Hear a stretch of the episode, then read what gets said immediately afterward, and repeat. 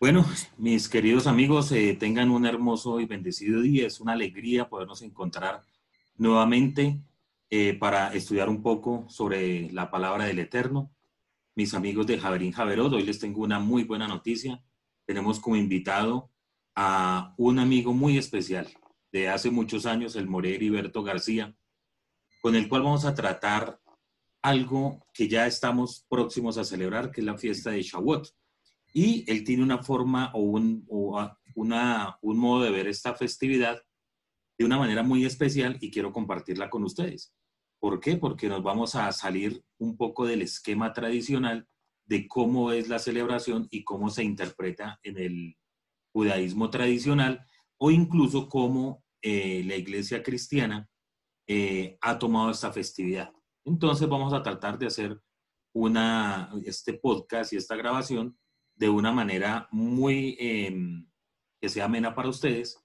Y sin más preámbulos, voy a darle la bienvenida a nuestro invitado, More, que tenga un hermoso día, la paz sea sobre usted y sobre su familia. Y nos gustaría conocer primero algo de su vida, que nos comentara eh, cómo se llama su comunidad que usted está eh, liderando en este momento, algo que nos, nos, nos dé una proyección sobre lo que usted nos va a hablar el día de hoy. Muchas gracias, mi hermano. También le deseo toda bendición para usted y su familia y muchas gracias por esta invitación.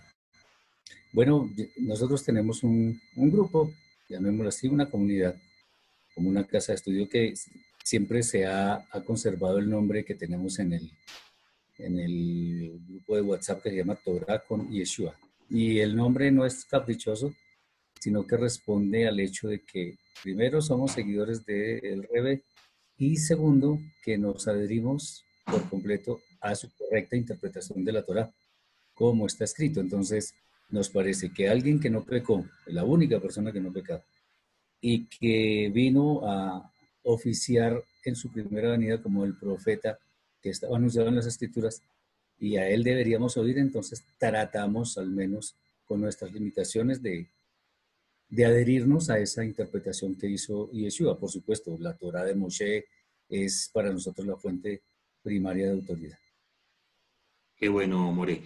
Eh, em, conozco eh, el grupo que usted lidera y es una bendición porque tiene también personas que se unen por medio de, de las redes sociales eh, del exterior, bastantes personas y es muy interesante escuchar todas sus, sus enseñanzas y los debates que, que, tienen allí en este grupo son muy interesantes. More, una pregunta. Em, ¿en qué línea, mm, digamos en el, en el judaísmo, mm, no tradicional, sino desde mucho tiempo antiguo, incluso de la época en que nuestro rey estuvo acá en la tierra, había diferentes líneas de judaísmo, pues estaba el fariseísmo que tenía siete líneas, estaban los saduceos, los eh, esenios, etcétera, mucha cantidad de, de líneas en, el judaísmo. Y hoy por hoy también se tiene eh, varias líneas de, de practicar la Torah, si se puede llamar de alguna manera. ¿En alguna de estas líneas está encajado eh, su pensamiento o lo que usted trabaja con su comunidad? No, no, con ninguna. Como dice el Rab Shaul, examinamos todo y retenemos lo bueno. Nosotros no estamos, digamos, adheridos a ningún tipo de movimiento religioso, a ningún, ni al judaísmo, pero obviamente profesamos un respeto profundísimo por, especialmente por el judaísmo que, que nos ha legado muchas enseñanzas. Y digo que no estamos adheridos a ningún movimiento porque cuando se genera una corriente, normalmente va, eh, digamos, lleva consigo algunas, o muchas, lo, que sea, pero lleva consigo interpretaciones privadas, doctrinas humanas que muchas veces se hacen, ¿cómo decirlo?, se expresa obligatoriedad de, cumplirlas sin que necesariamente estén escritas en la Torah. Entonces nosotros tratamos de cuidarnos siempre eh, siguiendo lo que está escrito en la, Torah hebrea, por supuesto. Obviamente no nos consideramos la verdad revelada ni la último, pero, pero por lo menos somos muy cuidadosos en eso. Entonces hay cosas muy buenas de los fariseos, de los esenios, de los celotes, de todos pero sin, sin profesar ninguna inclinación hacia alguna en especial. Hoy en día usted sabe que, que la, tal vez la corriente que más influencia ha tenido es el fariseísmo. No, no porque sea malo ni mal faltado. No, el fariseísmo. Mucha gente ha interpretado ser fariseo como algo negativo. No. Simplemente tiene su doctrina y, y hoy en día es la que, la que más o menos impera y, es, digo, reflejo de eso es tal vez el Shulchan Aruch, el Meam lo es y otros libros que hay por ahí, que son muy buenos de hecho. Pero obviamente con, nosotros tomamos esas cosas con mucha reserva para, ¿por qué qué? Porque, como le digo, es, tratamos de ver lo que se está en armonía con la Torah. Lo ah, demás, pues... Porque la, la, pregunta viene porque em, cuando em, por la oportunidad que he tenido de compartir sus, sus enseñanzas y, y, durante un tiempo que estuve en, el, en, el, en, su grupo por las redes sociales, da la apariencia que, que se estuviera, por ejemplo, en una línea eh, definitivamente no rabínica de, de, esta época, pero sí más bien como hacia el, el em, hacia el movimiento caraíta, que tiene un, pensamiento muy interesante. Eh, a mí me llama mucho la atención eh, esa, esa, línea del, judaísmo, empezando porque el mismo, el mismo, movimiento rabínico prácticamente como que lo tiene eh, aislado o, lo mantiene contenido a este movimiento caraíta, que de una u otra, de, una u otra manera es muy interesante porque en su pensamiento ellos hablan que simplemente se realiza su vida conforme a la Torah con lo que está escrito. Y de una u otra manera, la Torah oral, lo que se le conoce como la Torah oral, la han mantenido al margen de sus enseñanzas, de su doctrina. Y en, muchas ocasiones, em, es, por eso era la, pregunta, si, si en, su, en su grupo de estudio, usted mismo, han tomado el caraísmo como una base para la interpretación de la escritura o para mirar el modo de vida o la forma de interpretar eh, las fiestas, cómo celebrarlas, etcétera, etcétera. Porque tienen unos artículos demasiado interesantes y de los cuales pues hoy eh, definitivamente lo vamos a, tocar. Porque vamos a mirar eh, ahora que la fiesta de Shavuot, o como todas las fiestas, además de un significado bíblico, que está en la Torah, en, el, en, el, en la corriente em, rabínica, eh, pues le dan un otro sentido totalmente muchas veces diferente, como es el caso de esta fiesta de Shavuot. Sí, bueno, interesante lo que usted me pregunta respecto de la corriente caraíta. No, no, digamos, nosotros no es que estemos siguiendo la corriente caraíta. Sin embargo, sin embargo, es interesante que no es usted la única persona que hace esta observación. Otras personas, no pocas de hecho, me han hecho la observación, ah, ustedes son como los caraitas. Yo digo, pues, pues si lo que hacemos es caraíta, pues podría ser, pero no es porque nosotros estemos preocupados de tomar sus enseñanzas y todo esto. Y de hecho eso lo que me revela un poco es algo muy importante. Y es que independientemente de que se trate de movimientos o congregaciones, lo que usted quiera, cuando uno trata al menos, yo digo trato porque pues tenemos muchas limitaciones, pero cuando uno trata de seguir la Torah como está escrita y teniendo en cuenta que la Torah no pierde vigencia nunca, entonces al seguirla así, lo que estamos es, digamos, no me gusta esa palabra, pero estamos coincidiendo en diferentes aspectos de la escritura en cuanto a su observancia. ¿Por qué? Porque simplemente para nosotros la Torah, ahora, obviamente no somos estilo, ¿cómo decirlo? Como los samaritanos o algo así, que solamente tenían en cuenta el Humash, el Pentateuco o la Torah, mejor dicho. Sí.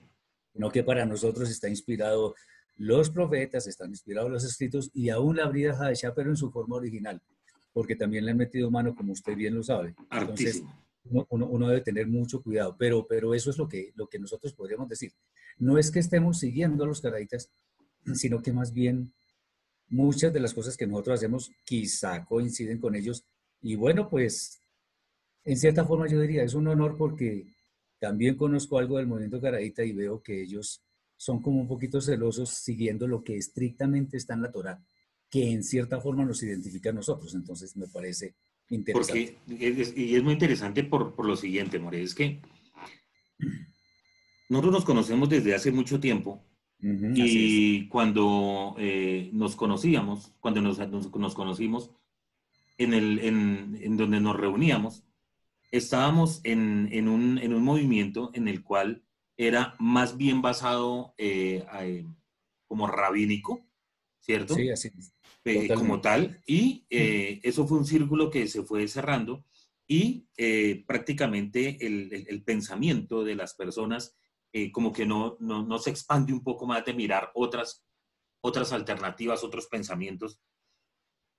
Y digamos, el, la Torah oral eh, también tiene una relevancia muy importante en los movimientos rabínicos, ¿cierto?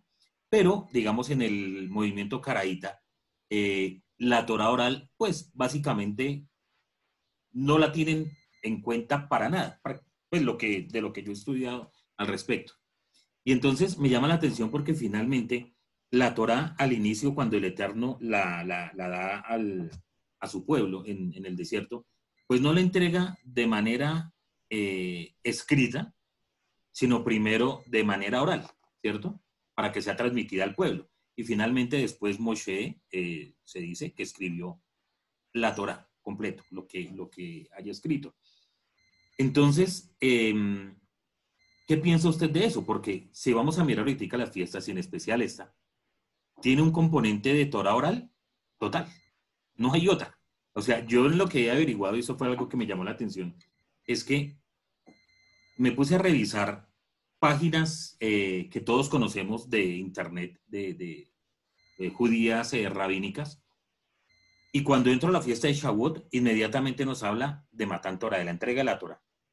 Punto. A eso se resume. Es más, ni siquiera se pone una cita de Levítico 23 para decir el origen de la fiesta es tal y no, sino simplemente, única y, exclusivamente, van directo a lo que la tradición o lo que ellos dicen, la Torah oral, dicen de esta fiesta. ¿Qué posición tiene usted con respecto a la Torah oral, eh, More? Es una posición bastante radical. Y lo que voy a decir lo digo otra vez con el más absoluto respeto, pero con la convicción que me dan pues, muchos años de estudio, pero sobre todo lo que está escrito. Una vez más, yo soy, soy tan reiterativo en eso que me puedo volver incluso cansón de pronto por algunas personas, pero pues, ok. Yo no creo en Torah oral. Torah es una, la que está escrita. Para mí no existe Torah oral. O sea, eso es, deberían bautizarlo, por decirlo de alguna forma, tradición oral. no Torah oral, sino tradición oral. No, no, porque la Torah para mí es algo muy sagrado, es algo muy perfecto, porque la Torah viene del cielo. Y usted dice algo muy interesante, que, que evidentemente, pues digamos, técnicamente lo primero que fue dado escrito fueron las Aseret Adebarim, las diez palabras, en, las, en las Lujot, en las tablas. Pero las demás instrucciones como lo dice la misma Torah, eh, fueron escritas y escritas por Moshe. Pero primero fueron, pero primero no fueron dadas, es que eso me ha cuestionado mucho. No, no, sí, en estos últimos días. Ahora el primero, claro, porque si, si, si uno empieza a leer la Torah, por lo general siempre dice, y habló el Eterno a Moshe, diciendo, dile a los hijos de Israel, no les dice, escribe, o no dice que el Eterno entregó a Moshe em, pero si hay, esa pero Si hay una, pero si hay una instrucción donde dice, escribe esta Torah y después la das a los hijos de Israel y todo eso. Pero ya la copia pero inicialmente las instrucciones iban ah, dadas en, forma oral. Pero eso no significa, porque como esas instrucciones vienen del Eterno mismo, no significa que eso sea parte de, una Torah oral. O sea, para... El eterno, el eterno, mismo dio la instrucción de escribirla y por lo tanto esa que él ordenó escribir es la Torah. o sea, si, si, si, le entiendo más o menos lo, que, lo, para tratar de interpretar un poco lo que, lo que eh, usted está diciendo, es que por más que la Torah haya sido, eh, que el Eterno le fuera dando a Moshe, dile a los hijos de Israel y dándole las instrucciones, una cosa es que el Eterno dio unas instrucciones precisas, porque en la Torah no, no, no encuentra uno eh, como espacio para, para, para darle otro sentido a una, a una ley, un mandamiento, una ordenanza que el Eterno ha dado. En ese hecho que el Eterno haya dado esa Torah de manera oral y que después haya escrita, una cosa es que la Torah del Eterno es perfecta, así la haya él dado oral, y otra cosa es la interpretación que le da el hombre, que a eso es lo que usted se referiría con la tradición oral. Correcto. Y, y, producto de esa interpretación es que viene la famosa Torah oral que yo prefiero llamar la tradición oral. Ah, y producto de esto, pues está el Talmud, o sea, que es eh, Mishnah y Gemara, está Meando es, está Shulchan está todo eso, pero eso ya es tradición oral. ¿Por qué? Nada más uno simplemente abre cualquier página en estos documentos, valiosos por cierto, y uno se encuentra con una cantidad de sentencias como, dijo Rabí tal cosa, y entonces dice, pero dijo Rabí tal, Rabí, dijo Rabí Sutano tal cosa, entonces Rabí Mengano dijo otra cosa. A veces son inclusive opiniones contrarias. Solamente estoy diciendo hechos y datos. No voy a calificarlos. Entonces, son posiciones de hombres. Yo me acuerdo, yo tengo aquí el Tratado Sanedrín, de hecho. Y ahí hay, un, hay una buena discusión sobre el tema del, del Mashiach. Entonces uno dice, no, es, el Mashiach se va, se va a llamar tal otros no, se va a llamar tal, y el Mashiach es el que está en Isaías 53, otros que dicen, bueno, una cantidad de cosas interesantes, de hecho. Claro. Eh, pero no hay acuerdo unánime sobre el tema. Entonces, la pregunta que yo siempre hago para las personas que de pronto son muy apegadas a esto es, ¿el Eterno tiene dudas de algo? ¿El Eterno se contradice? ¿El Eterno tiene posiciones antagónicas de él mismo contra él mismo? No, no las tiene. Usted mira la, la Torah eh, y, usted ve instrucciones como no guardarás rencor contra tu prójimo, sino que amarás a tu prójimo como a ti mismo. Sencillo, profundo y perfecto. O sea, eso no admite, no, es que no, no, uno apartarse ya es cuando las personas dicen, bueno, ¿y qué significa amar al prójimo? Entonces vienen una serie de cosas que de hecho también están en la Torah. Yo me acuerdo cuando el relato que existe de un, de un hombre que se convirtió al judaísmo, que decía que antes de ser judío eh, fue, o sea, decía, yo quiero saber de parte de los sabios cómo es el asunto de la Torah, y fue donde Rabbi Shammai, y le dijo, Rabino, si usted me explica la Torah mientras estoy parado en una pierna, me convierto al judaísmo. Y el rabino Shammai lo sacó corriendo, casi, mejor dicho, con un regaño terrible. Entonces él sabía que tenía su pareja, o sea, su contraparte, que era Hilel, y fue allá y le, le, dijo, Rabino, si usted me explica la Torah mientras estoy parado en una pierna, yo me convierto al judaísmo. Y el rabino, sin inmutarse, le dijo, pues mi hijo, lo que, no, lo que sea odioso para ti, no se lo hagas a, a tu prójimo. El resto es comentario, ve y aprende. Correcto.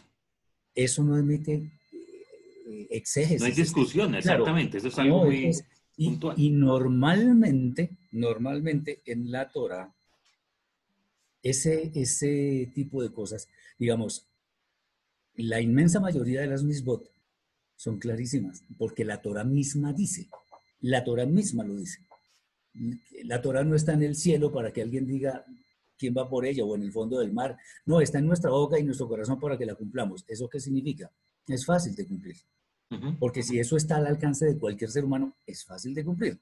Lo que pasa es que se ha complicado, se ha complicado innecesariamente. Yo alguna vez me puse, eh, en algún tiempo, yo, yo decía, me puse de puro desocupado a escudriñar un poco un tratado del Shulchan Aruch en cuanto al tema de los alimentos, la cocina. Uy, no, qué complicación tan terrible que la temperatura tiene que ser hasta acá, en este tipo de vasija, y fuera de eso lo tiene que lavar en no sé. Mm, yo dije, no, no, no, así no es, porque eso no está escrito. O mejor, no, no está escrito, no. El Eterno no lo estableció así, él dio normas generales. Normas generales, correcto. Exacto. Y yo he dado, digamos, hace mucho tiempo, yo he tenido muy claro que en resumen, la Torah es como nuestro propio sentido común, unido pues obviamente a nuestra conciencia. Sí, mire que nosotros... Es bueno y que es malo. Correcto, en una, en, una charla que, que, tuve hace como dos años con, con el rabino Johanan Barmore, hablando del, del, del tema del kashrut. Entonces, él tiene una posición que es muy parecida a lo que usted mismo está diciendo, que el Eterno mandó unas cosas específicas con respecto al kashrut, pero el, el, el judaísmo rabínico le ha puesto tantas y tantas y tantas y tantas cosas que entonces hay nivel de Kashrut 1, nivel de Kashrut 2, nivel de Kashrut 3, nivel de Kashrut 4. Entonces, para uno saber en qué nivel de Kashrut se va a mover, pues es, es, absolutamente complicado. Obviamente, de todas maneras, existen ciertas sentencias en la Torah que se han prestado para controversias múltiples y le voy a, le voy a, a comentar una que es famosísima, que la conocemos todas. No cocinarás el cabrito en la leche de su madre. Yo alguna vez vi en internet una charla de, bueno, un entrevistador con un judío laico, pero judío estudioso. Digo judío porque es de Israel, de la tribu, de Judá tal seguramente, pero estudioso. Dice, hombre, la Torah, por ejemplo, hablando de cosas del judaísmo, no me voy a extender, sino simplemente este caso. Hablando de la Torah dice, no cocerás el cabrito en la leche de su madre. Y los rabinos ya empezaron a decir que eso significa que no se puede comer carne roja con, lácteos simultáneamente. Hombre, yo no he visto, yo tampoco he visto eso. O sea, una persona que se coma, eh, se lo voy a poner bien común, una hamburguesa con queso, no está pecando. Está, digamos, eh, comiendo algo que sin duda no es que sea muy bueno para el cuerpo, porque médicamente se ha demostrado que eso no es bueno para el cuerpo. ¿Por qué estoy hablando de esto? Porque evidentemente hay cosas que la escritura requiere que sean interpretadas, pero en una sentencia tan estricta, tan, tan, tan clara, pues el mandamiento es ese, no otro. No, y a punto que lo han, lo, han llevado más allá a que no se puede comer aves con, con leche. O sea, Imagínese. Peor todavía porque... Como le digo yo a la gente, ¿Qué, leche le va a sacar usted a una gallina? A, una gallina, correcto, sí, sí, es cierto, es correcto. Entonces, eso complica. Entonces, creo que estamos muy de acuerdo en bastantes cosas. Eh, vuelvo y digo, la tradición oral, porque yo prefiero decirle así, para mí Torah no existe, sino Torah. No, no existe Torah oral ni Torah escrita, no, la Torah, porque es del Eterno. Además es instrucción, lo otro ya es casi una camisa de fuerza, pero bueno, eso es otro asunto. Perfecto, listo. Entonces, sí, Dios. No, tranquilo, siga. Ah, qué pena no, que, decía que el, tema es que en este, en esta, en este maremán de cosas que trae la famosa tradición escrita, pues hay muchas cosas que son de verdad complicadas. No es por hablar mal de eso, no, no, no, no. Estoy hablando de hechos y datos. Son complicadas. Y eso me lleva a la época en que vino Yeshua cuando decía que había, había judíos hipócritas, no todos son hipócritas, no todos los fariseos, los fariseos eran hipócritas, correcto. Claro, por supuesto. Entonces, él, él decía, ustedes, o sea, les dice a los hipócritas, ustedes hacen un prosélito, lo buscan por todas partes del mundo y después lo hacen siete veces, hijo más del diablo que ustedes mismos, mejor dicho, les, les hace una reprensión terriblemente fuerte, porque es que la, la Torah no es eso. Ahora fíjese usted, cuando, este es un texto que me gusta citar mucho, el texto de donde Yeshua, nuestro Mashiach, viene a juzgar en Matillahu 25, Mateo 25. Pondrá las ovejas a la derecha y a los cabritos a la izquierda. Y entonces les dice, estuve con hambre, me dieron de comer. Estuve con sed, me dieron de beber. Estuve desnudo, me vistieron. Estuve en la cárcel o enfermo, me visitaron. Ahí no habla de cumplir alajá, no habla de tener sidur, no estoy maldiciendo nada de eso ni, ni despreciando. No, sino que el, el, tema ni siquiera es de religiones. Porque como está escrito en Coelet, capítulo 12, versículo 14 de Eclesiastés, dice, porque Elohim traerá toda obra a juicio, eh, buena, o sea mala. Lo, lo, mismo está en 2 Corintios, capítulo 5, versículo 10, en el tribunal de Mashiach. Bueno, es lo que hemos hecho.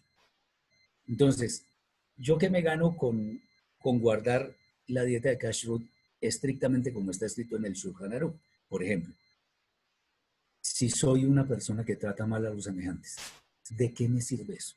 Como decía Yeshua también, ¿de qué le sirve al hombre ganar el mundo y pierde, y, pierde el alma? No sirve de nada. Es, digamos, como se podrá dar cuenta, nosotros tratamos de centrarnos en lo práctico sin trivializar las cosas, porque de hecho yo soy un hombre muy celoso con, lo que está escrito en la Torah y, y, eso para mí es prenda de garantía que si seguimos eso, pues no en forma legalista, sino en forma de amor hacia el Eterno, pues seguramente uno va a tener beneficios cuando venga la vida eterna. Correcto, muy bien, Moreto. Da por eso. Es una, una muy hermosa introducción en la que le hemos dado a la fiesta. Ahora quiero que hablemos un poco del origen de la fiesta. Efectivamente, como le dije, ingresé en varios eh, páginas, incluso estudios que tengo por acá de, de, rabinos eh, mesiánicos, podríamos decir. Y cuando nos acercamos a Shavuot, prácticamente se pierde todo el origen, ¿sí? Porque todos están enfocados básicamente en Matan Torah, la entrega a la Torah. Entonces, de hecho, discúlpeme, discúlpeme, Perdón, le, comento solamente una pequeña. Yo tengo un documento, aquí está. Las instrucciones para, para, para celebrar Shavuot. Perfecto. Estrictamente eh, centrados en los textos que la Torah eh, ordena. Bueno, ahora sí ya. Perfecto. Entonces, quiero que entremos un momento a mirar. Y dice la Torah, y contaré siete semanas completas desde el día posterior al primer día de Pascua. Entonces aquí ya vamos eh, eh, empezando a mirar que incluso la traducción, estoy utilizando la traducción eh, Sinaí de, la Torah, eh, nos empieza a tener problemas. Total. Empieza a tener problemas, ¿cierto? Porque dice, o sea, desde el día que trajiste el Homer de la ofrenda alzada. Entonces, ahí ya empezamos a ver un problema porque la Torah no dice eso. No. ¿Estamos de acuerdo, More? Total, y mire, y quiero hacer una anotación con respecto a eso, discúlpeme. Es que nosotros creo que conocemos bastante bien la, versión Reina Valera de 1960. Sí. En términos de la Brida Hadashah es una traducción bastante errónea. Bastante errónea es subrayado bastante. Pero paradójicamente, oigan yo me he dado cuenta que para la Tanaj es muy buena incluso mejor que esa que tenemos ahí. La, yo también la tengo, la Sinaí. Es mucho mejor porque ellos no nos están poniendo a... No le meten mano a nada lo que tenga que ver con lo judío. No, no interpretan judíamente, sino que es lo que está escrito. Eso es básicamente. Bueno, ¿y entonces qué? Correcto. Entonces, bueno, y, ahí empezamos con el tema porque si hay algo interesante de esta fiesta es que tiene unas características especiales. Y una de ellas es que no tiene una fecha de celebración. Es decir, todas las, todas las fiestas nos dicen, por ejemplo, eh, Pesa se va a hacer el día 14 del primer mes. Sí, señor. ¿Cierto? Luego nos habla de panes sin levadura. Exacto. Y una Matzot que arranca el 15. Ya tiene una fecha específica. El 21, sí. Sí, del 15 al 21. Luego nos dice que a partir... Y eh, eh, correcto, entonces vamos con Yom Terua, que es el primero del séptimo mes, Yom sí. el décimo del séptimo, Sí, señor. Y Sukkot del 15 al séptimo mes. Todas tienen una fecha específica, pero Shavuot no tiene esa fecha. Y entonces cuando uno entra a mirar el, el, por ejemplo, el Sidur, que tiene la guía del conteo de las, de las semanas, que ellos le llaman el conteo del Homer, que también es algo que hablamos telefónicamente y que es algo que hay pues pienso yo que uno debería reevaluar como creyente en, en, el eterno seguidor de la Torah. Eh, hay algo muy interesante porque ellos sí le ponen una fecha y siempre, siempre, siempre va a ser el 6 del tercer mes. El 6 del tercer mes. Cuentan hasta el 5 del tercer mes y el 6, entonces es Shavuot. Siempre, siempre van a tener. Es decir, que ellos esta semana, en esta semana, a, mediado, a la mitad de la semana, están celebrando la festividad. No, Shavuot, cae el, el 6. Eh, perdón, el, creo que cae en Shabbat. Mm, para ellos no creo. No, ellos están, ellos sí, o sea, que ellos creo que están dos días o tres días eh, con el conteo, iniciaron, iniciaron Correcto.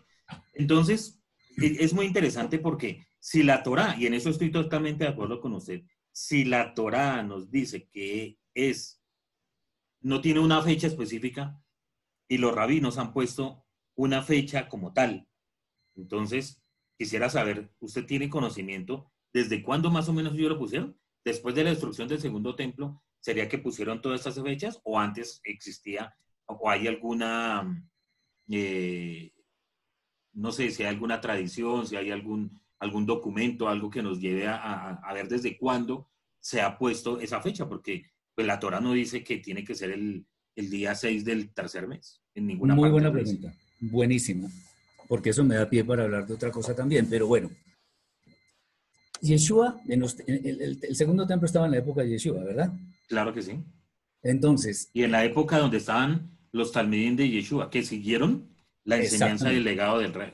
Y que lo destruyeron en el año 70 del mariscal Tito y todo eso. Correcto. Entonces, ¿cuál es el tema?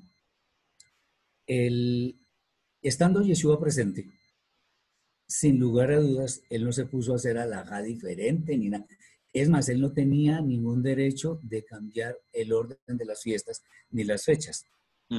y, aquí hago una, una un tip, y es que por eso es que yo siempre, de acuerdo con lo que he estudiado y todas las evidencias que tengo, Yeshua no celebró Pesach con sus discípulos antes de morir. Ese es otro tema para otro, para otro, para otro, para otra charla que tenemos hoy. Pero en este caso, en este caso, eh, Yeshua no se iba a poner a, a cambiar las cosas. O sea, que no hay una fecha establecida y él sí la iba a poner. Él no, él no iba a hacer eso. Él, acuérdese que en, a puertas de su muerte dijo que no se haga mi voluntad, sino la tuya, la del Eterno. Entonces él nunca estuvo en, la actitud de tratar de cambiar algo de la Torah porque, porque no lo hacía, no porque no se puede hacer. Acuérdese lo que está escrito por ahí en Devarim 13.1, en las Biblias Cristianas 12.32. Cuidarás de hacer todo lo que yo te mando no añadirás a ello ni de ello quitarás. Entonces, está prohibido. De hecho, eh, cuando, solamente hablando de lo de Pesach, un segundito. Si no se puede celebrar Pesach en la fecha que es, ya hay una oportunidad en el siguiente mes. Entonces, en el, segundo, en el segundo mes. no podemos cambiar nada. Bueno, entonces en Shavuot sucede algo similar. De hecho, la cuenta que se hace nos indica que evidentemente va a desembocar en Shavuot. O sea, contemos diligente cada, diligentemente cada día, de manera que al siguiente día de terminar la cuenta sea Shavuot, que de hecho siempre va a caer, de acuerdo con lo que usted y yo hemos estudiado, siempre va a caer un primer día de la semana. Sí, correcto. al terminar Shabbat va, a ser, porque está escrito después del Shabbat, porque es que hay muchas personas, ponga cuidado, de hecho, por ejemplo, exégetas como Rashi, eh, aquí, pues me, disculpa si de pronto parezco que me extiendo un poco, pero es bueno especificarlo para que quede bien claro. En la Torah dice, por ejemplo, que hay algunas fiestas que son Shabbat. ¿Pero qué significa Shabbat? Shabbat no es reposo. Si fuera reposo, el Eterno no mandaría a los Kohanim, a los sacerdotes, a hacer ciertas ofrendas en Shabbat. Eso está escrito. Correcto. Sí. Bueno, entonces el día de Shabbat no es un día de reposo, porque entonces yo lo podría cumplir durmiendo todo el día y ya. No, así no es. Entonces, ¿por qué estoy diciendo esto? Porque resulta que en, el tema de, de, esta, de esta cuenta y de todo esto, eh, el Eterno estableció unas instrucciones que son muy precisas, muy precisas. Y eso nos lleva a que no tengamos ninguna duda de lo que vamos a cumplir. ¿Qué pasa con el Shabbat? Que el Shabbat lo interpretan como reposo, pero Rashi lo dice bien en cuanto al significado de la palabra, pero interpreta a la forma farisaica, o sea, Shabbat en realidad, ¿qué significa? si fuera reposo, uno podría decir el, eterno o descanso. Si el eterno crea un Shabbat, dice, y en el Shabbat descansó, pues ahí hay un contrasentido porque pues, el eterno no se cansa. Solamente, solamente descansa quien está cansado. Primero. Segundo, eh, lo que el Eterno sí hizo fue parar de su actividad creadora, cesó. Entonces, el verdadero significado del Shabbat es cese de actividades. Y en realidad el Shabbat, el séptimo día de la semana, cese de las actividades que se realizan los seis días de trabajo. Dicho esto, esto, eh, cuando a una fiesta estilo Pesach, Shavuot, Sukkot, lo que sea, se le declara como Shabbat, ahí es donde empieza el problema de las interpretaciones. Porque eh, la, la, interpretación de los fariseos dice que al día siguiente del cese, como dice Rashi, pero en realidad ahí no dice del cese, dice del Shabbat. O sea, Shabbat significa cese, pero técnicamente en la escritura, en la Torah, dice Shabbat, después del Shabbat. Correcto, ese, es un punto interesante, porque es que lo, lo, que yo tengo entendido al respecto es que eh, tomaron el, el, día de panes en levadura, ese Yom Tov, que es un Yom Tov, un día festivo, como de Shabbat, como se lo dice. Pero yo, yo no, he mirado, y he mirado, claro, que es que pesa el, el, el, el, judaísmo rabínico, le llama a los siete días, incluyendo panes en levadura, que es otro error otro que, que, que, con, con, el mayor respeto y cariño no podemos aceptar porque Pesach es Pesach y panes en levadura son panes en levaduras, Correcto. etcétera, etcétera. Pero algo que, que sí me coincide a mí mucho es que las únicas, el único Shabbat que como tal está establecido en Shabbat es el Shabbat semanal y el de Yom Kippur. ¿Por qué? Porque en Yom Kippur tampoco se permite ni encendido de, de, luces o, incluso cosas que se hacen en el resto de días. Pero déjeme decir algo, déjeme decir algo con respecto a Yom Kippur. Acordémonos lo que nos decía nuestro maestro Yohanan, que el, judaísmo, y en eso sí yo estoy de acuerdo.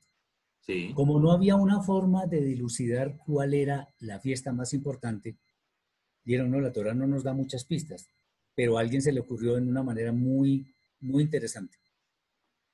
Pues veamos cuál es el castigo, la retribución por no celebrarla. Y resulta que no celebrar Shabbat es la muerte, en cambio Yom Kippur es la excomunión. Entonces son diferentes Shabbat, y, eh, sí, Shabbat y Yom Kippur. Pero venga, venga, venga, le termino de dar la idea. El, el, el tema del, del, cese lo están tomando como si fuera la fiesta misma. Pero ¿cuál es el tema? De acuerdo con la, el testimonio mismo de la Torah, de la Torah, cuando se habla del Shabbat, sin más ni más, sin ninguna calificación especial, siempre se habla del séptimo día de la semana. Siempre. Entonces, Correcto, no, no, hay escape de otra interpretación. Duda. Entonces, esa es una forma de interpretar.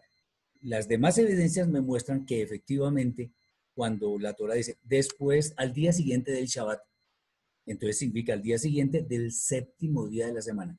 ¿Cómo sabemos que es el séptimo día de la semana? Pues en, en, en las lujot, en las tablas, está escrito, el séptimo es Shabbat para el Eterno. Eso es lo que dice. Y a eso nos tenemos que remitir. Entonces, cuando la Torah nos da estas evidencias, que no están escritas literalmente, pero sí nos muestra que en todos los casos se cumple un, llamémoslo así, un estándar. Eso significa que el Shabbat que se menciona eh, para empezar a contar es el día séptimo de la semana. Por tanto, el conteo empieza un día después lo que llamaríamos acá domingo, pero realmente el domingo empieza el sábado en la noche. El, primer día arranca al caer el sol del, del, del, cuando se finaliza el Shabbat, correcto. Sí, sí.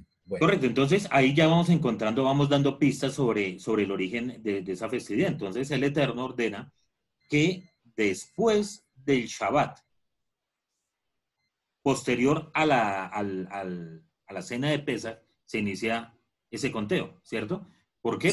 y el origen es porque en ese, en ese día era que se mecía el Homer, el famoso Homer, cuentan todos la cuenta del Homer, em, que era una medida de una gavilla de cebada, ¿cierto? Una gavilla, una gavilla era la medida, el Homer es una medida de, de capacidad, y el sacerdote la mecía en el templo, y solamente cuando él la mecía, las personas podían comer del nuevo fruto, ¿cierto? Que es lo que conocemos como Yona Bikurim, que Yona Bikurim también se le conoce a esta fiesta de Shavuot, según lo que he conocido.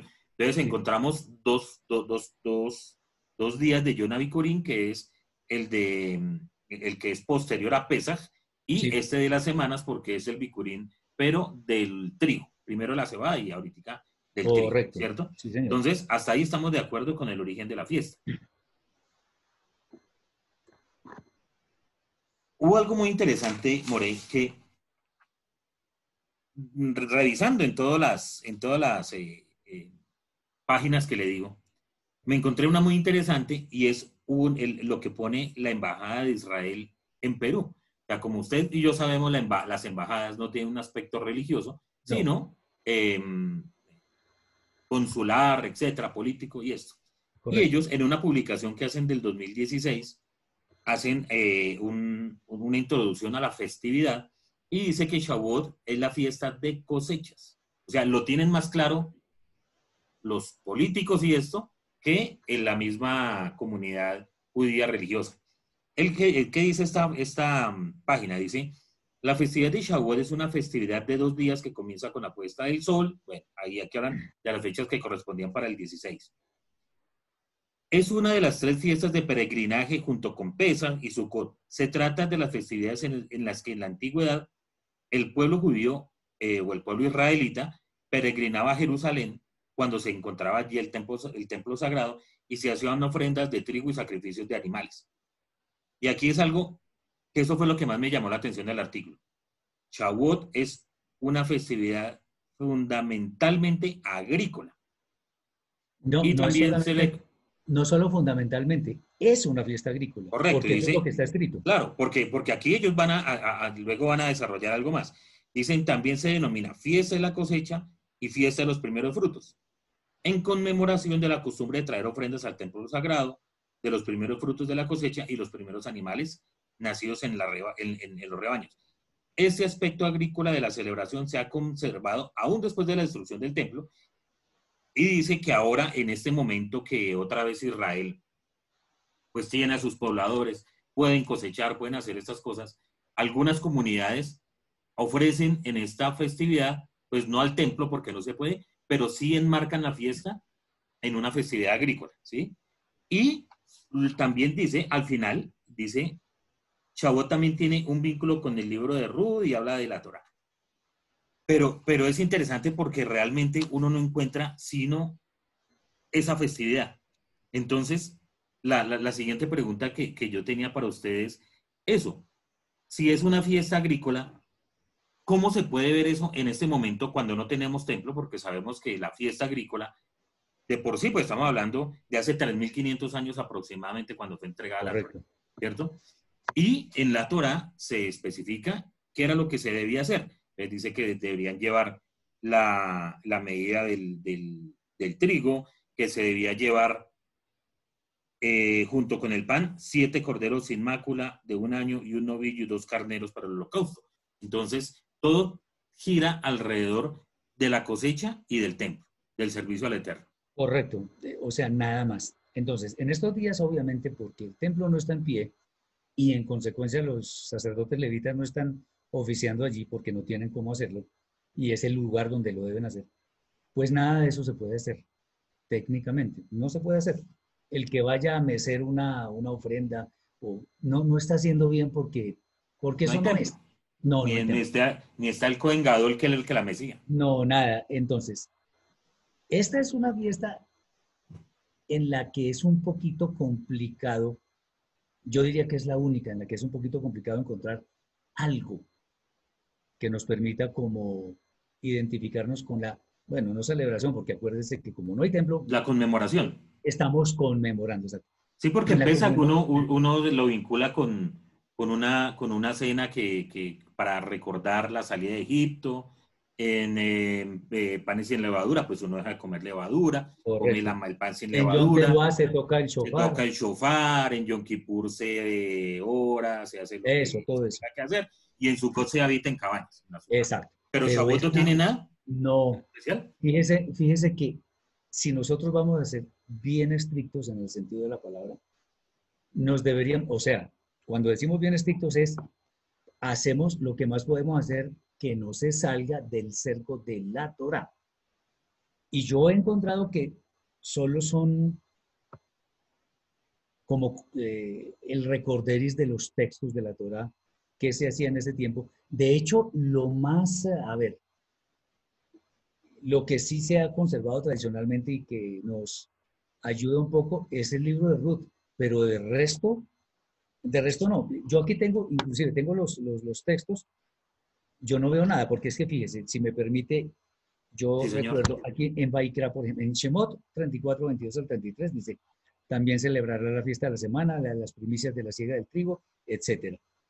Después en Baikra 23, el famoso texto de todas las fiestas, ahí se habla de las ofrendas, eh, panes cocidos con levadura como primicias, eh, con el pan siete corderos de un año sin defecto. O sea, todo eso voy a decirlo en forma muy respetuosa que no se crea que estoy desechando, sino si nosotros hemos de seguir fielmente lo que nos toca hacer, habría que, y perdón por la expresión, pero lo digo en buen, eh, positivamente, habría que echarle tijera a casi todo, porque no podemos hacer ni ofrenda de trigo, ni ofrendas de animales, ni ir al templo, ni hablar con los levitas, porque eso no está.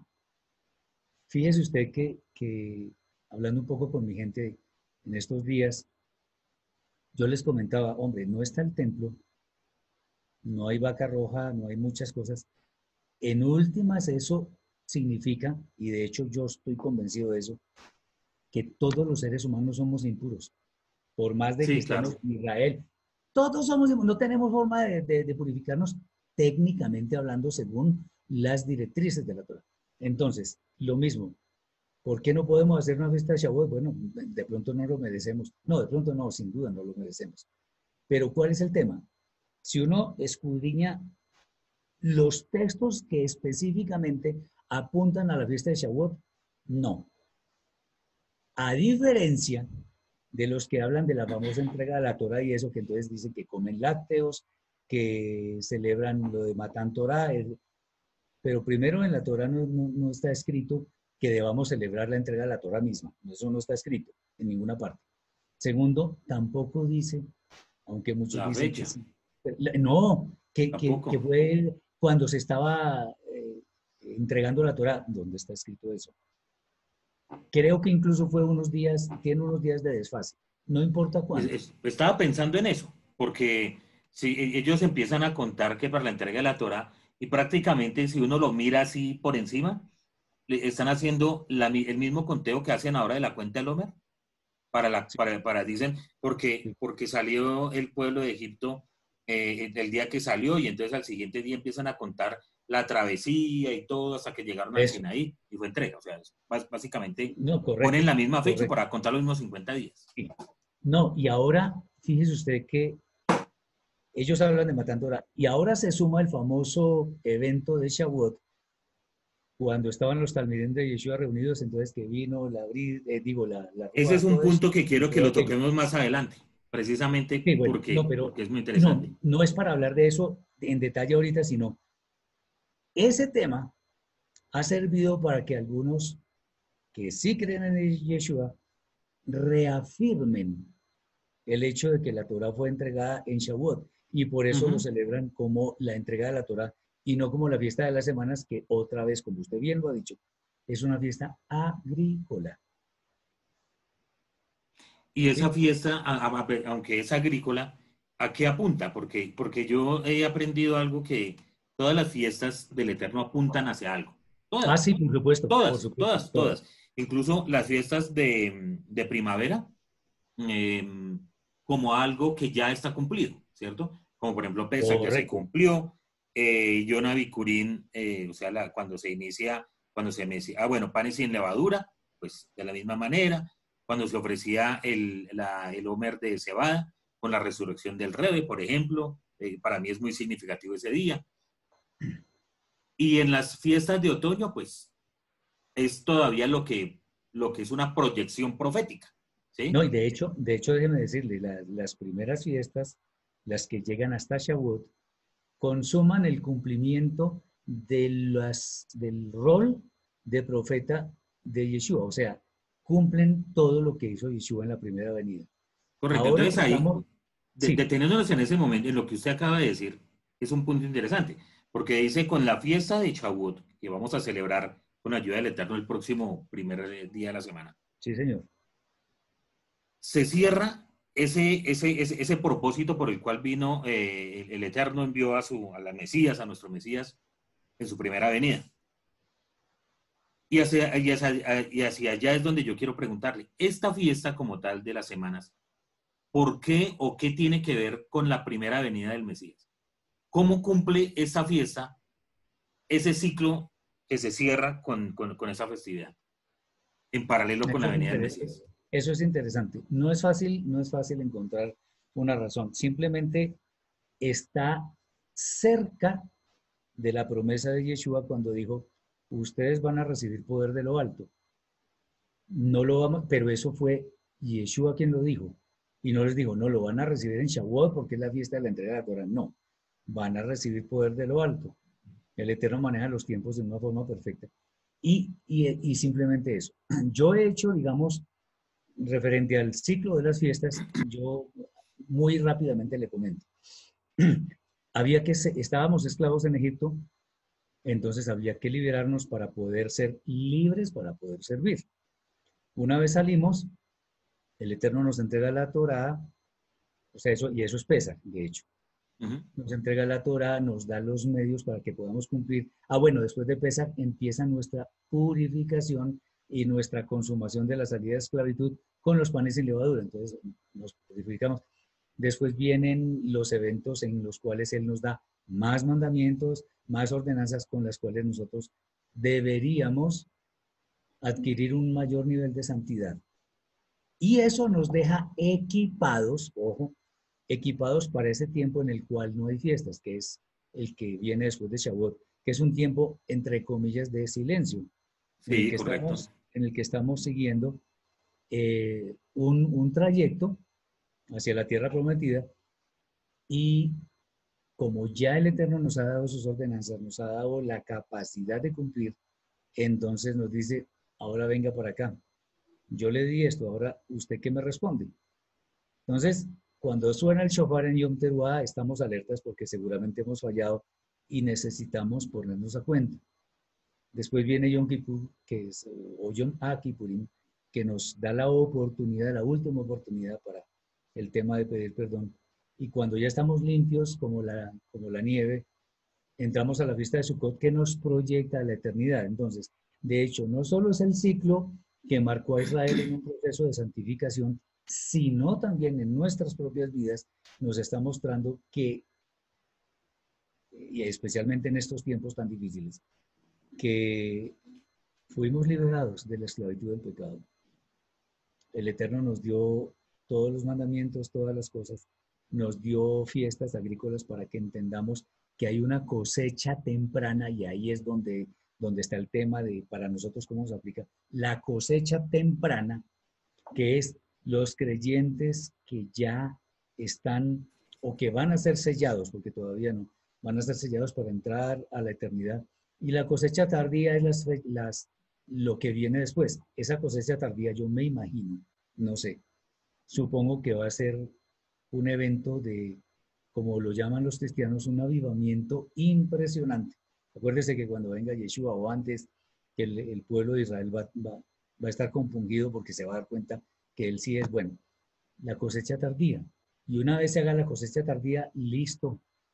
Se ciega el trigo que lleva cizaña, se lleva el trigo para lo que sirve, la cizaña se desecha y después vienen los juicios para ir a la vida eterna. Entonces es más o menos eso. Esta fiesta nos da una perspectiva respecto de lo que es la cosecha temprana que es lo que deberíamos pues entender que sucede con la terminación de, la, de estas fiestas de primavera. Tomando el, tema del texto de, de, Hechos de, de, las Crónicas de los Apóstoles, cuando sucede precisamente en la fiesta eh, de Shavuot, que viene la, la promesa que el, que, que, el Rebe da a, a, su grupo de, de y pasa esta situación tan espectacular que narra la, la escritura y, y, y, la rúa y, el, y, esa, nueva fuerza que toman los, los talmidín, ya sin temores, ya sin miedos, ya con, la llenura del, de, de, de, la rúa para poder enseñar, predicar, etcétera, etcétera. Eh, sería como la culminación de esa primera, de esas primeras fiestas, como usted dice, de esa cosecha, de las personas que, finalmente iban a, a, reconocer al Rebe como, como el Mesías. Porque si hay algo que uno no puede decir es que se convirtieron, porque nadie se convirtió en nada, no sino que, porque eso es una cosa importante, porque en el, en el cristianismo se habla de la conversión, la conversión de, de 3.000, de 5.000, de Pablo, etcétera, etcétera. Pues cuando no hay una conversión, simplemente es un reconocimiento de una persona, de, de Yeshua como el Mesías. Y, y, y, ahí fue algo muy interesante porque en ese momento eh, una cantidad de judíos, y, y, en eso estoy de acuerdo con lo que usted dice, que el Eterno es el que maneja los tiempos. ¿Qué mejor tiempo para eso que la festividad de las semanas, donde todo el mundo estaba en, en Jerusalén por el mismo tema, que es una de las tres eh, fiestas de peregrinaje, ¿cierto? Sí. Fue algo muy interesante. Entonces, ¿eso, ¿eso, se podría comparar a lo que usted está diciendo? O sea, esa cosecha que, sí. que, se recogía. Sí, señor. Ahora, hablando con usted en estos minuticos últimos, me viene a la mente algo. Estaban reunidos en un sitio que no era el templo. ¿O sí? No, dice, dice que los, los, los eh, estaban en un sitio que se llamaba Aposento Alto. Dice pero, eso. Sí, Ahora, pero, de ahí no dice realmente en dónde estaban, si estaban a las puertas del templo, si estaban afuera del templo. Si no, estaban... es que pre precisamente por eso, es que veo que ellos estaban como, o sea, guardadas las proporciones, estaban más pendientes de otra cosa porque no estaban en el templo con su gavilla, con su cosecha, no estaban allá. ¿Sí ve? Estaban sí. esperando, estaban, estaban esperando otra cosa, o estaban reunidos por algunas razones en Shavuot, en Shavuot cuando, debían, cuando debían estar en el templo, etc. Y resulta que difícilmente yo podría pensar que era el templo, porque, o, o bueno, no sé, porque ahí había muchas personas que después quedaron muy... Sí, es que ese es el punto porque, porque hay mucha gente que dice, bueno, pero estas personas que son de tal, los conocían, hablan, o sea, ahí estaban judíos de todas partes, de todas partes de, de, de alrededor de Israel. Entonces, al parecer sí, por lo menos estarían fuera del sitio de donde, sí. de donde, donde relata, pero sí en un sitio donde estaban muchas personas, muchos judíos, eh, y les escucharon. O sea, es algo muy interesante. El, el, el, tema es que, fíjese usted, que el tema central del discurso de Kefa, de Jacob y de todos ellos, no fue de Shavuot. No. Ah, bueno, eso es y no estaban, no estaban violando la fiesta de Shavuot, pero estaban en otro asunto. Eh, eso es interesante porque nos puede mostrar algunas cosillas por ahí. Entonces, eh, Efectivamente, sí, la cosecha temprana de primeros creyentes.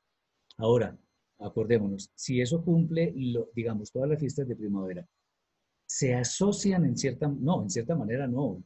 Es claro que absolutamente. A la primera venida de Yeshua. La cosecha tardía se va a dar ahora al final, siendo ya, o sea, recogiendo él a todos los creyentes en el eterno por medio de Yeshua recogiéndolos de toda la historia, que los que han pasado, los que han muerto, etc. Bueno, y allá viene el tema de las resurrecciones, pero eso es otro asunto. Pero sí, la cosecha tardía es la última cosecha, que uh -huh. se dará cuando, cuando, cuando se tenga que dar, porque todavía no se ha dado. Correcto. Bueno, More, entonces, para que aterricemos este, este avión de esta charla tan interesante, Usted hablaba ahorita algo de la tradición que se tiene de comer lácteos y ellos toman ese texto del, judaísmo rabínico de Cantar de los Cantares, donde se habla, eh, se relaciona con la Torah, con miel y con, con lácteos. En sí, seguir estas tradiciones es malo, es bueno, quita, pone. ¿Qué sucede con eso, según su pensamiento? Bueno, yo, yo pienso algo y es que hay tradiciones que en realidad, pues,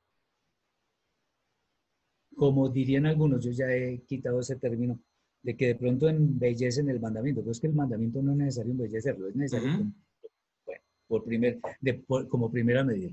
Segundo, el tema cuál es? El tema con, con, con estas alajot y todas esas cosas.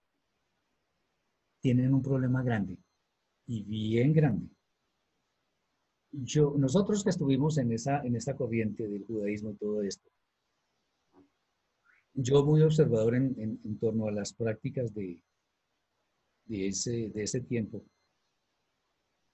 yo sé a ciencia cierta, lo sé, que lamentablemente este tipo de prácticas lo que llevan es un poquito a desvirtuar, no a desvirtuar, esa no es la palabra, sino más bien a favorecer a centrar la atención en las cosas de forma y no en las de fondo. Entonces, no, que por ejemplo, le voy a poner un, caso. El famoso Rosh Hashanah que celebran los rabínicos en, el, primer día del séptimo mes, es un contrasentido. Entonces, que hay que hacer este, una cena, que tomar vino, que las uvas, que no sé qué. Eso no está escrito. Y lo bueno es que lo toman de, alguien me dijo, no, pero esto está por allá en Esdras 773, es de Nehemías. Y hay un ritual del de, primer día del séptimo mes. Pero es que ellos hicieron una fiesta y todo eso porque estaban postrados espiritualmente y porque coyunturalmente necesitaban que se les levantara el ánimo. Creo que eran Nehemías 9, pero eso fue antes de la fiesta de Sukkot. Donde dice vayan, beban, eh, reden, regalos que nadie... séptimo mes. Pero ¿cuál es el tema? El tema es la coyuntura. Y recuerde que en el tema de interpretación de la Torah, de la escritura en general, hay que apelar también, entre otras eh, reglas de interpretación, hay que apelar al hecho de que necesitamos mínimo dos o tres testigos, que en este caso son dos o tres textos que avalen el tema que uno quiere demostrar. Entonces, no, ¿qué tal cosa se hace así? Muéstrame los testigos. Entonces, ah, en tal parte está escrito esto y en tal parte, en tal parte está escrito esto. Uno eh, une los, los, textos y uno dice, ah, sí, claro, ahí está dicho tal cosa, entonces es correcto. La interpretación, correcto. Esto no está, esto no existe. Entonces, ah, empezando porque además es una época de introspección espiritual en, la, en, la, que debemos es estar preparados para pedir perdón y no pensar en celebrar nada. Y bueno, y entre otras cosas porque viene de algo pagano de Babilonia que no es el caso mencionar. Entonces, el tema de los, de, en este caso de los lácteos y esas cosas, lo que hacen es desviar un poco la atención hacia cosas de forma que no están escritas. La fiesta de Shavuot, otra vez lo, lo venimos diciendo usted y yo en esta charla, es una fiesta agrícola. Y bueno, pues no podemos presentar esas ofrendas y todo eso, pero nos debemos ceñir a lo que está escrito, al menos recordando los textos, dándole gracias al Eterno por la oportunidad que nos da al menos de llegar a la fecha para recordarla. Lo del libro de Ruth lo acepto porque fue en esa época, entonces es una forma, aunque eh, en cierta forma es un poquito... Voy a decir, porque, porque decían, dicen en la, en, en, eh, la alajá, que el libro de Ruth se estudia en la noche, hay que trasnochar, pasar la noche en vela estudiando el libro de Ruth. Bueno, pues eso es algo. Lo que pasa, a mí, hay algo que, que tengo con, con, el tema de las tradiciones, y es que, eh, bueno, yo tengo tres hijos, eh, voy a hablarlo en primera persona, pues porque eh, es mejor muchas veces hablarlo lo que uno mismo hace y no poner un espejo hacia los demás. Pero yo tengo tres hijos, los cuales desde muy niños siempre han estado en, creyentes en, lo que nosotros mismos creemos. Y si hay algo que yo, eh, que, yo valoro mucho de las tradiciones, es que para un niño, más que una alhaja, un texto de Torah, una tradición lo lleva como más a, a, identificarse con esas celebraciones que se van haciendo. Y en la medida que van creciendo, van aprendiendo cuál es el significado normal y real de una festividad. Por ejemplo, con este Shavuot, ¿cierto? A un niño pequeño, decirle es que vamos a celebrar Shavuot, pero no hacemos nada porque la Torah no dice nada. Eh, no, ¿De pronto no es bueno una tradición de estas? De irlo llevando por lo menos con los lácteos eh, o, con algo que lo, que lo vaya vinculando a estas fiestas.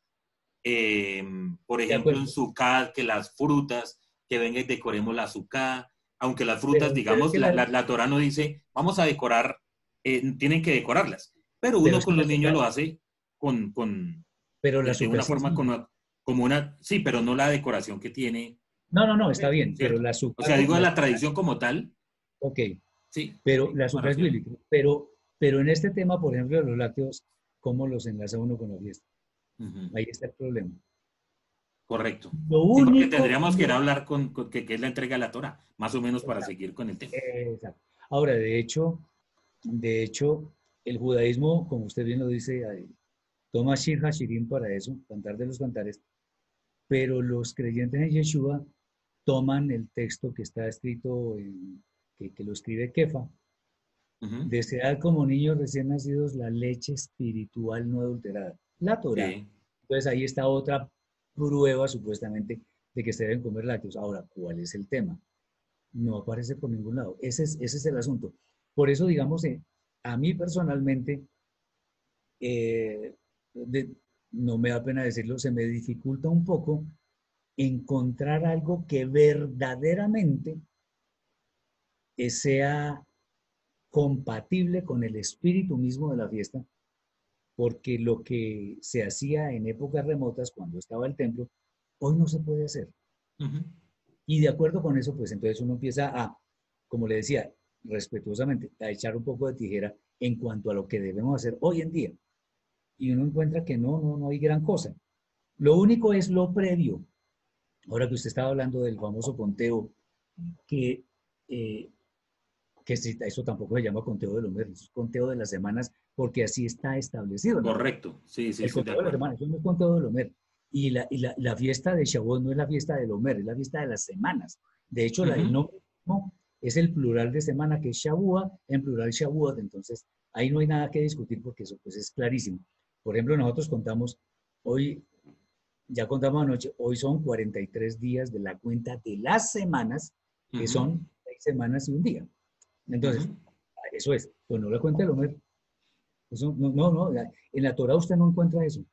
Nunca lo Sí, por lo, por lo mismo que hablamos, es que Homer es una medida, una, medida, una capacidad de, de, de, medir, una medida de capacidad que, que, que, se hacía una vez y listo. O sea, y a partir de ese día, se contaban los, los días y las semanas. las justificaciones, que no, es que precisamente por eso que usted está diciendo, eh, no, que es a partir de esa, de esa gavilla, que no, no, pues que la Torah no lo dice, es que no lo dice. Y como no lo dice, ¿por qué me voy a inventar cosas? Entonces, obvio, muy respetable y, y ellos tendrán su propio sustento, pero escritural no es. Déjeme decirle, porque no. Además, por cosas que hace el hombre, no se puede eh, tomar como un mandamiento que, que eso debe ser así, como mandamiento. Quiero decir. Entonces, no, ese, ese es el tema. Entonces, es, eso, eso es lo que se puede decir con respecto a esa cuenta y eso. Pero eso es lo previo, lo previo a la fiesta. Y la fiesta, correcto. llegamos al tema. Entonces, la fiesta básicamente, digamos, en eh, lo que usted hace y su comunidad, es tomar algunos textos con respecto a la fiesta, los estudian, los eh, leen. Ya, listo. Y, digamos, y digamos en torno a lo del libro de Ruth, pues hacer énfasis en lo que se relaciona, porque evidentemente sí parece que sucedió en esa, en esa época, porque recogiendo las, las espigas y todo eso, bueno, perfecto, está bien, pero no todo el libro, pues no. Pero sí incluso yo no sé, porque yo, yo lo que leía del libro de Ruth hablaba también de la cosecha de la cebada, pero que eso es anterior a lo que sucede acá. Lo de la cebada pues, eh, se refiere a esa pesa, no a Pesach, no a Shavuot, ¿sí? Pero bueno, muy interesante. bueno, More, yo le agradezco mucho su tiempo. Para mí es una alegría muy grande que nos hayamos podido conectar. Y espero que no sea la primera vez que nos podamos eh, conectar no, para una charla tan amena. Pero que, perdón, exacto, que no sea la primera, no, que, que, que, vengamos, que tengamos otros estudios Claro porque son muy interesantes. Digamos, el tema de pesaje, me gustaría que lo tratáramos más adelante. Es, es, decir, si Yeshua celebró o no celebró la, la, la, la, si lo que, porque sí celebró Pesaj, eso sí lo tenemos claro, porque era un judío absolutamente cumplido de la Torah, sino si esa última cena que se habla fue Pesaj o fue otra fiesta, es un tema muy apasionante. Eh, y también mirar si podemos tratar algo sobre, sobre el Satán, sobre los demonios, porque ese es un tema que yo tengo pendiente por ahí, guardado, porque hay muchas cosas interesantes para poderlo mirar. Entonces, More, es un placer. Muchísimas gracias por habernos acompañado. Es un honor. De verdad que muy didáctico y no creo que nos aclara muchas cosas. Que el Eterno lo continúe bendiciendo a usted, a su casa, a todos los miembros de su comunidad, que sean muy fortalecidos y que le regale una fiesta de Shavuot muy bendecida. Amén, que así sea. Muchas bendiciones para su casa, para quienes le siguen y bueno, estamos en el mismo camino. Espero que sigamos reuniéndonos porque esto nos da un espacio en el que podemos ayudar a muchas personas. Gracias, More. Muchas bendiciones. Bueno, todos.